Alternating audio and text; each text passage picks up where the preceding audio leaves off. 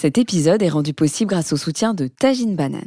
Tajine Banane, si vous ne connaissez pas, c'est une toute jeune marque née en 2018 et qui aide et soutient l'allaitement maternel partout et tout le temps. Grâce à une gamme de vêtements et accessoires pratiques et stylés, des pulls, des t-shirts, mais aussi des robes et des pièces kids, foncez découvrir leur site sur www.taginebanane.fr et rejoignez leur grande famille sur les réseaux at taginebanane. Bonne écoute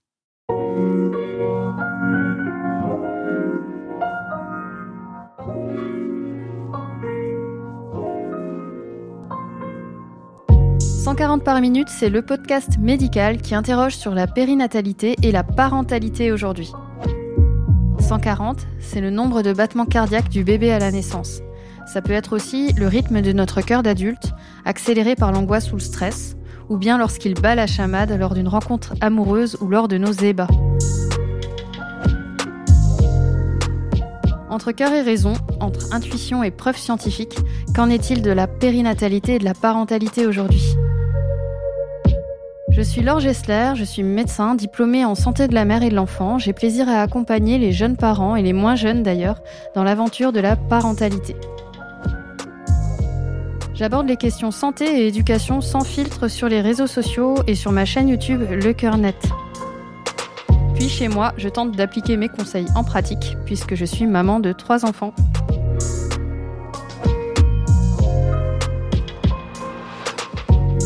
Dans ce podcast, j'ai convié Anna Roy, sage-femme militante et engagée, pour discuter autour d'un verre et évoquer sans phare la grossesse, l'accouchement et l'éducation d'aujourd'hui comme il se présente dans nos métiers et dans nos vies.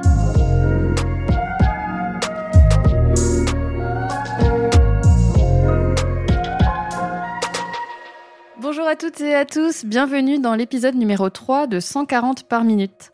Aujourd'hui, j'aborde le sujet plutôt tabou autour de la naissance, le sexe. Est-ce que la vie sexuelle épanouie et périnatalité, ça se conjugue?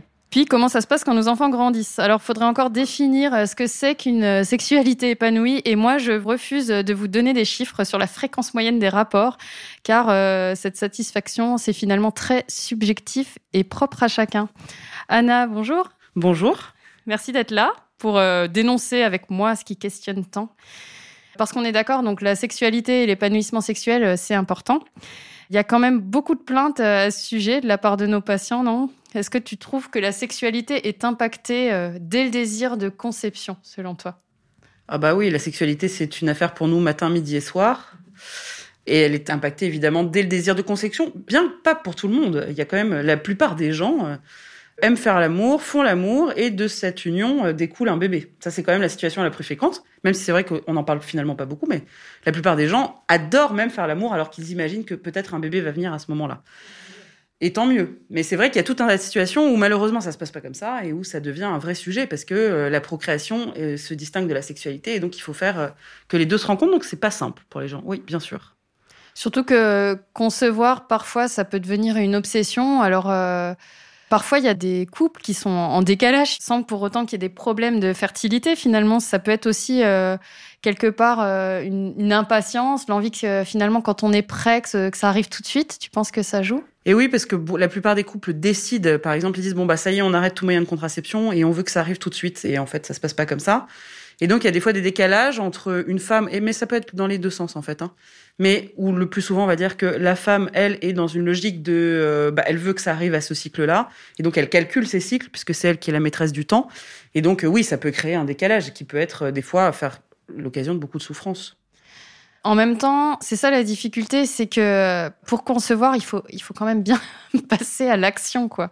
Est-ce que tu penses qu'il faut quand même cérébraliser les choses, euh, penser à ces fameuses dates d'ovulation euh Alors là, je pense que c'est pas parce qu'on est sage-femme et médecin qu'on a le droit de dire aux gens comment on descend les escaliers.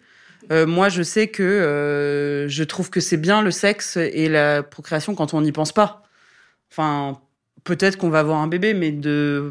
Alors c'est vrai que maintenant, non, parce que les gens veulent avoir coché plein de cases. Mais ce qui serait le plus simple pour tout le monde, c'est qu'on on se laisse euh, aller, quoi. On se laisse aller, puis on, se donne du temps, quoi, parce que ça se met pas euh, en route toujours tout de suite au premier. Et eh oui, ça c'est la grande déception. Alors après, par contre, c'est vrai qu'on est obligé de faire nos rabat joie, nous, euh, toutes les deux, c'est que quand on commence à désirer un enfant à 38 ans, eh bien, peut-être qu'il va pas falloir attendre un an avant de faire quelque chose. À l'inverse, quand on en a 23, les choses sont bien différentes. Et puis, euh, bon, il y a toujours aussi, il faut en parler euh, de la PMA. Euh, la PMA en 2012, c'était 142 708 tentatives. Donc, c'est énorme. Est-ce que la PMA perturbe la sexualité? Assurément que oui. là, on pourrait peut-être passer la main, c'est vrai, à un psychologue spécialiste de la question un psychiatre, mais bien sûr, évidemment. Ça rentre dans une logique de stress, c'est-à-dire que le, il faut que le rapport soit rentable. Il faut que le rapport déboule et soit l'occasion d'une fécondation. Donc ça crée un stress énorme chez les gens. Et il y en a même qui n'arrivent plus à faire l'amour. On aura euh, un autre épisode sur euh, l'infertilité et puis euh, des témoignages, notamment de papa, qui parlent hein, de la sexualité aussi autour de tout ça. Alors maintenant, Anna, on va écouter Elodie qui présente son témoignage et qui surtout a une question pour toi. Je m'appelle Elodie et je suis enceinte de 8 semaines d'aménorrhée et j'ai un petit souci car depuis l'annonce de la grossesse à mon compagnon, il ne veut plus que nous ayons de rapports intimes. Il me dit qu'il fait une sorte de blocage car il a peur de, de déclencher une fausse couche. Euh, ça faisait à peu près un an qu'on essayait d'avoir un enfant donc cette, euh, cette grossesse était très attendue et ses peurs sont, sont justifiées. Mais est-ce que nous faisons bien donc de nous méfier sur les trois premiers mois de grossesse?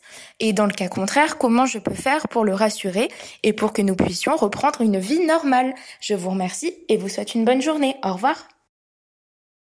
Bien sûr que le fait d'avoir un rapport sexuel ne fait pas qu'on ait fait une fausse couche, Dieu merci. Je l'entends souvent, mais c'est complètement faux. Hein. Euh, si on fait une fausse couche, ça peut être dix mille raisons, et d'ailleurs des raisons des fois qu'on ignore, mais c'est pas lié au fait qu'on a un rapport sexuel. Donc il faut rassurer là-dessus. Mais souvent, quand un homme dit ça, en fait, des fois se niche des choses un peu plus complexes. Ce qui est compliqué, je crois, pour euh, les hommes, mais même pour euh, les femmes, c'est de faire l'amour en présence de quelqu'un. Quand on est enceinte, il y a bien quelqu'un, ça met quelqu'un au milieu de la relation sexuelle, donc ça peut être délicat à gérer pour certaines personnes. Comment le rassurer? Le tout, alors il faut pas qu'elle s'inquiète déjà, c'est tout à fait normal que des fois il y a des couples qui ne font pas l'amour pendant neuf mois, il y en a d'autres qui n'arrêtent pas, il y en a d'autres, chacun. Le tout c'est d'être accord et d'avoir la liberté d'en parler dans le couple. Et que il faut pas, il faut pas qu'il se force évidemment, et, et il faut pas s'inquiéter, ça va revenir, qu'elle ne s'inquiète pas. Le tout c'est parler, parler, parler parler et puis enfin il n'y a pas de culpabilité à avoir euh, les choses elles se font euh, enfin chacun à son rythme. Alors il faut, vraiment le préciser euh, le sexe pendant la grossesse c'est bien hein. il n'y a pas de souci alors après ce qui va bloquer surtout ça va être typiquement souvent c'est les mamans parce qu'elles ont des nausées ou qu'elles sont pas bien au premier trimestre mais c'est rarement le père en général qui bloque c'est plus les mères d'ailleurs. La seule contre-indication ce serait tout ce qui est menace d'accouchement prématuré bon voilà. Après c'est beaucoup plus tard dans la contre-indication de toute façon, la sage-femme ou le médecin qui suit la grossesse va leur préciser. C'est-à-dire, si on leur a rien dit, c'est qu'elles peuvent faire l'amour autant qu'elles veulent. Feu vert. Et d'ailleurs, on peut même utiliser des sextoys. Alors, faut pas prendre des choses euh, qui, enfin, un vibromasseur ou euh, voilà, qui vibrerait. Mais euh, en faisant attention à l'hygiène, on peut aussi s'éclater comme ça. Oui. Alors après, moi, j'alerte sur un truc, c'est qu'il y a beaucoup de passages de sextoys de l'anus vers le vagin. Et donc là, vraiment, je vous demande, soit vous en utilisez deux, soit il faut vraiment le laver euh, au savon, euh, enfin faire vraiment attention. On a beaucoup d'infections qui sont dues à ça. Donc pas de sextoy dans l'anus, puis dans le. Exactement d'ailleurs pour. J'en profite puisque je peux parler librement. C'est pareil pour la sodomie. S'il n'y a pas de problème pour la sodomie, mais il faut vraiment que votre compagnon se lave la verge après après un acte avec dans un rapport après un rapport anal tout simplement avant de re-rentrer dans le vagin. Donc tout est possible, il faut juste faire attention à l'hygiène, quoi, tout simplement. Exactement. Anna, on a aussi eu le témoignage de Léa qui nous raconte sa sexualité après son accouchement. Bonjour, j'ai accouché il y a 10 mois par voie basse, 33 heures de travail qui s'est fini avec une épisiotomie. Dès la sortie de maternité, on m'a parlé contraception, mais on m'a aussi dit que l'idéal était d'attendre au moins un mois le temps que le corps se remette de ce tsunami. Je suis devenue mère à 1000% et l'idée d'avoir un rapport sexuel ne m'a traversé l'esprit à aucun moment pendant trois mois. C'est à cette période que je me suis fait poser mon stérilet et n'ayant pas repris les rapports, le passage du spéculum a été assez douloureux malgré la prévenance de ma sage-femme. C'est vers quatre mois postpartum que nous avons repris. J'étais stressée, j'avais peur d'avoir mal, de ne plus ressentir les mêmes choses, que mon conjoint s'y perde. On s'y est repris à deux fois car c'était effectivement sensible, mais en y mettant beaucoup de douceur et de paroles, ça s'est plutôt bien passé. À aucun moment mon conjoint ne m'a mis la pression, il a été très doux, compréhensif, et je sais que ce n'est malheureusement pas le cas de toutes. Pour ce qui est de la libido en postpartum, c'est assez fluctuant, mais elle est bien plus basse qu'avant d'être parent, surtout à cause de la fatigue. Pour ma part, s'ajoute l'allaitement et son taux de prolactine, plus une épisio sensible qui a tendance à se réouvrir un peu à chaque rapport, ce qui n'aide pas à un lâcher prise total. Avant, nous n'avions aucun tabou et pourtant, aujourd'hui, nous n'en parlons que très peu entre nous et encore moins avec nos amis respectifs. On laisse couler, on se dit que ça reviendra en temps voulu, on s'octroie des moments simples et surtout on ne se force pas. Sans ressentir de manque, parfois nous aimerions retrouver nos ébats d'avant, mais nous sommes patients, un pas après l'autre. C'est ça aussi la vie de jeunes parents. Anna, le témoignage de Léa, finalement, ça fait écho à, pas mal de situations qu'on retrouve, non? Ah bah Pour moi, c'est le témoignage euh, qu'on peut multiplier par des centaines de milliers de fois. C'est à peu près typique, c'est-à-dire que c'est une séquence, on peut même parler de séquence. Euh, difficulté euh, sur, au niveau de, du périnée, en tout cas de là de l'épisiotomie, mais sur une déchirure, ce serait pareil. Euh, la question de l'allaitement, euh, la question de ça fait mal, et puis euh, sorte de spirale. Et effectivement, avec les gens qui, alors moi, ce qui m'interroge dans ce genre de témoignage, c'est que je voudrais être bien sûr que le compagnon de Léa est dans la même dynamique qu'elle, parce que c'est ça le problème souvent, c'est que les pères, mais ça peut être d'ailleurs des femmes aussi, hein, sont un peu gênés ils ont évidemment, ils sont gentils et ils, disent non, non, mais tout va très bien, ne t'inquiète pas. Et en fait, il peut y avoir de derrière les fagots des, moments de frustration qui s'accumulent. Donc quand même, je voudrais mettre les. Il faut, il vaut mieux des fois un père ou une, femme qui dit euh, là, j'en peux plus. En fait, je suis frustré, j'ai vraiment besoin de baiser. Euh, plutôt que quelqu'un qui dit ça va chérie, t'inquiète pas, tout va bien, et puis on se retrouve dans des situations compliquées des mois ou des années après. Ouais, c'est ça. Quand il y a un décalage, finalement, euh, c'est dur. Il faut, mais des fois, il n'y a pas de décalage, mais il faut être sûr qu'il n'y ait pas de décalage. Voilà. Et dans un sens ou dans l'autre, hein, des fois, il y a des femmes qui ont hyper. Elles sont à 4 semaines de l'accouchement, elles disent Bon, maintenant, right now, on y va. Et le mec, il dit Attends, je te rappelle la nuit, tu vas m'arrêter de me. Donc, euh, en tout cas, c'est voilà, il faut parler et être sûr qu'on soit bien raccord. Parce que si on n'est pas raccord, ça peut créer quand même des difficultés. Il y a aussi le cas du, fantasme, enfin la femme qui prend de la poitrine euh, et qui éveille vraiment toute la sexualité aussi après accouchement et la mère qui est pas prête parce que tout simplement elle a les seins en feu quoi.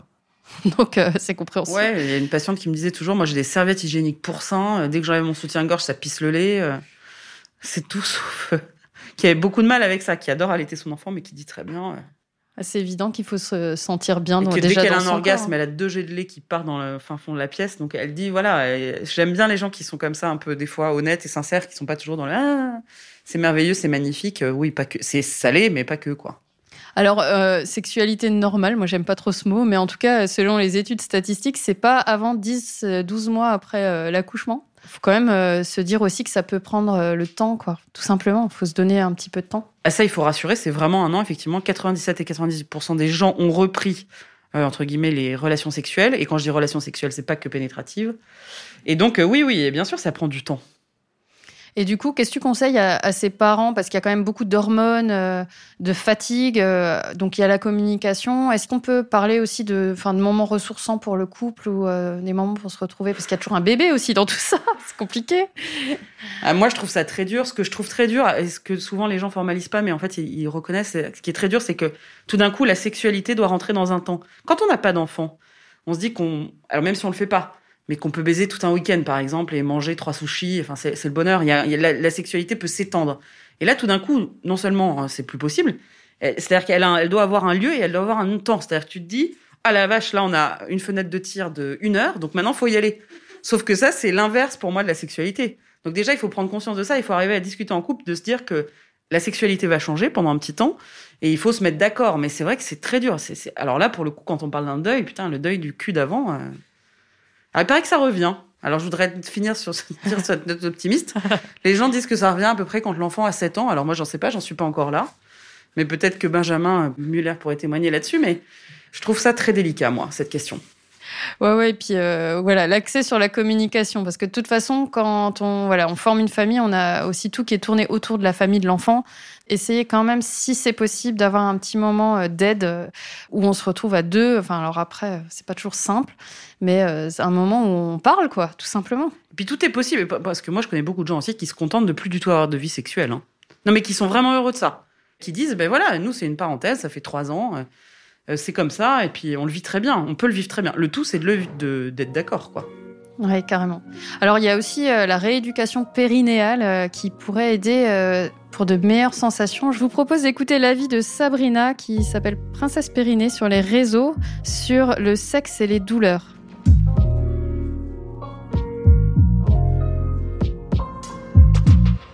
Bonjour, je m'appelle Sabrina, je suis kiné et ostéopathe. Sur les réseaux sociaux, vous pouvez me retrouver avec le pseudo Princesse Périnée.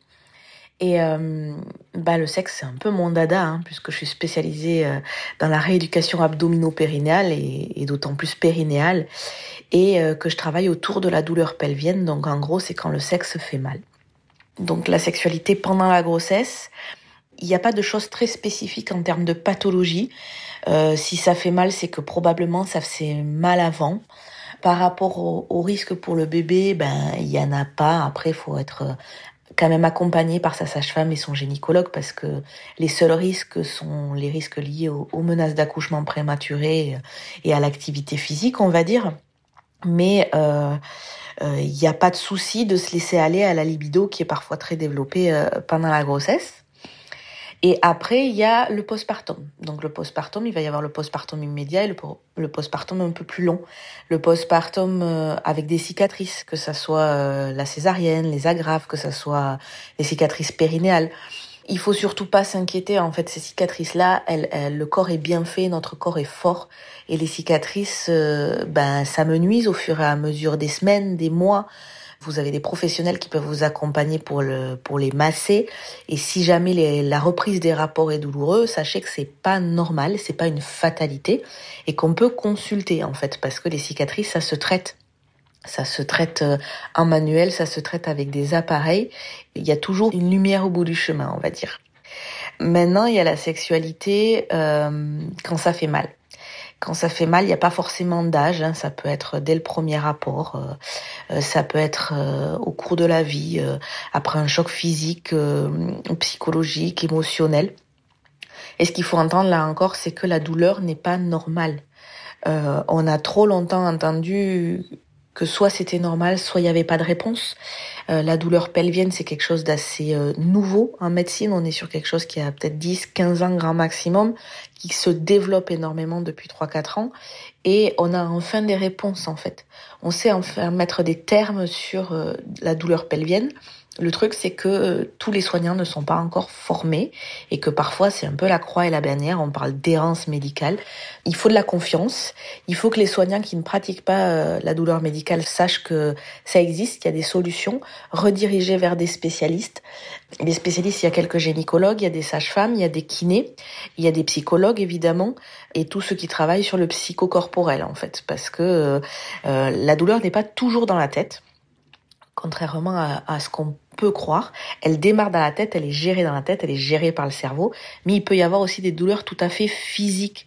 Et c'est là que sage-femme et kinésithérapeute, on rentre en ligne de compte pour traiter ça. Donc euh, voilà, le, la sexualité euh, devrait toujours être un plaisir et quand ça ne l'est pas et quand ça fait mal, il faut pas oublier de consulter parce que il euh, y a des professionnels de santé euh, spécialisés en sexologie humaine et qui sont là pour vous aider. Souvent, en fait, les femmes en postpartum, c'est un gros problème. On leur dit, mais c'est dans la tête, madame, vous avez mal, mais c'est dans la tête. Donc non, euh, c'est pas dans la tête. Je crois que c'est très bien ce que disait Sabrina là-dessus. Euh, il faut absolument consulter et pas s'avouer vaincu. Hein. Il faut absolument, il faut prendre le taureau par les cornes et trouver une solution. Et je peux vous assurer que quand on veut la trouver et qu'on se fait bien accompagner, on la trouve. Bon, en résumé, on peut quand même avoir une, sexualité jouissive et, et chouette quand on a des enfants? Bien sûr que oui, et c'est ça qu'il faut. Alors c'est vrai qu'il faut faire un certain nombre de deuils, mais passer ces deuils, on peut évidemment avoir une sexualité très épanouie, très agréable quand on est parent, bien entendu. Donc il n'y a pas besoin d'avoir de tabou et euh, on a le droit encore de parler un peu de, de cul euh, quand on est avec des potes. Euh, qui ont des enfants. C'est fondamental. Et dans le couple, tout d'un coup, c'est pas parce qu'on devient parent que tout d'un coup, il faut plus parler de cul. Bien au contraire. Au contraire, il faut en parler plus que jamais. Parce que le cul, il faut, tout le monde l'oublie là, mais ça fait du bien. C'est comme de boire un verre d'alcool. Et donc, enfin, vous voyez ce que je veux dire? Il y a un côté, ça, ça fait du bien, quoi. De baiser. Donc, euh, il faut vraiment que les gens s'approprient cette question et, et, se disent pas, ah, je suis parent, bah, c'est fini. Bah, non. Oh au contraire. Ouais, bah il y a toutes les hormones euh, et puis on a le droit aussi de dédramatiser quoi. De toute façon, il y a qu'en en, en parlant et puis euh, finalement en communiquant qu'on se rend compte aussi que ouais. voilà que ça va. Ouais. Souvent ça va. Et d'ailleurs, euh, quand il y a des enfants, donc pour parler un petit peu éducation, comment ça se passe? Alors, est-ce qu'on fait l'amour devant nos enfants? Et puis, euh, si on se fait surprendre, euh, comment on le vit? Bah, Alors ça, c'est la question. Il y a la question d'abord du bébé qui dort dans la chambre les six premiers mois. Les psys, quand même, disent qu'il vaut mieux pas faire l'amour en présence du bébé. Moi, c'est vrai qu'instinctivement, j'aurais tendance à penser ça aussi, mais bon, je sais qu'il y a beaucoup de parents qui font l'amour devant leur bébé. Je sais pas, vous en pensez quoi alors? Moi, c'est vrai que ça me. Euh, moi, ça me bloque un peu.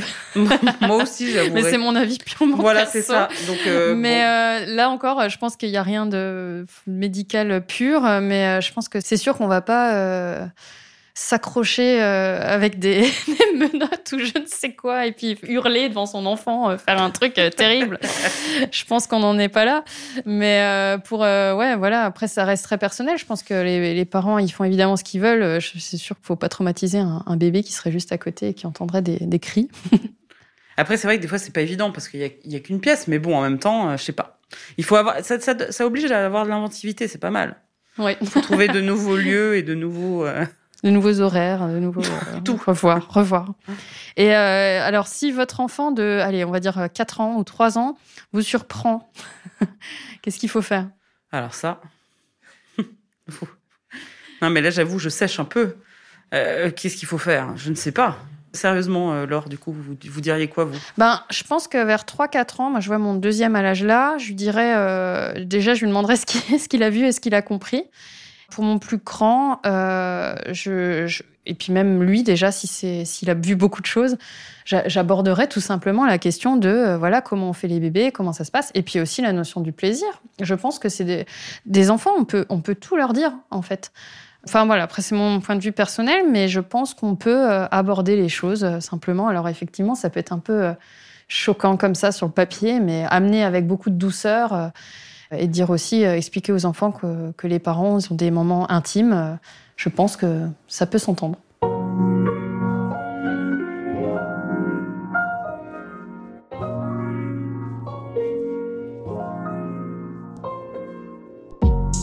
Cet épisode touche à sa fin. Merci Anna. Merci Laure. Merci à toutes et à tous de nous avoir suivis. Euh, je crois qu'il y aura toujours euh, des patients de toute façon pour nous questionner euh, sur le sexe. Ça, c'est quelque chose qui ne va pas, qui ne va pas changer de suite. et puis, avant de terminer cet épisode, Anna, est-ce que tu as été confrontée à des femmes qui se sentaient mal à l'aise ou peu féminines notamment après l'accouchement? Oui, bien sûr, mais même pendant la grossesse, c'est une période où le corps change. Mais aussi, mais je voudrais pas non plus dramatiser. Vous savez, il y a des femmes qui pendant leurs règles aussi se sentent pas euh, comme de tous les. On pas, on n'est pas sur un, un, état hormonal et un état physique nous qui est euh, linéaire comme les hommes. Donc euh, ça fluctue et donc oui, évidemment qu'on se sent plus ou moins belle, plus ou moins désirable, plus ou moins. Et puis maintenant, ce qui est bien, c'est que vous avez des soutiens-gorge allaitement qui sont hyper sexy, des culottes de règles avec de la dentelle. Enfin, on s'éclate, quoi, c'est cool. Ouais, ouais, il y a des pulls avec des ouvertures sur le côté si on est un peu pudique. Enfin, il y a aussi. On peut être en porte-jartel et donner le sein en même temps, il n'y a aucun problème. Merci beaucoup, Anna. Si cet épisode vous a plu, n'hésitez pas à le partager et à mettre 5 étoiles. Vous pouvez les retrouver sur mon site web www.lecoeurnet.info. Vous pouvez également lire Anna Roy qui a écrit de nombreux ouvrages sur le sujet. 140 par minute, c'est un podcast produit par la SMEC avec Vincent Gérard et Benjamin Muller. La réalisation et la musique sont signés Alexandre Ferreira. Merci Alison Cavaillé de Tagine Banane qui rend tout cela possible. Prenez soin de vous, à bientôt.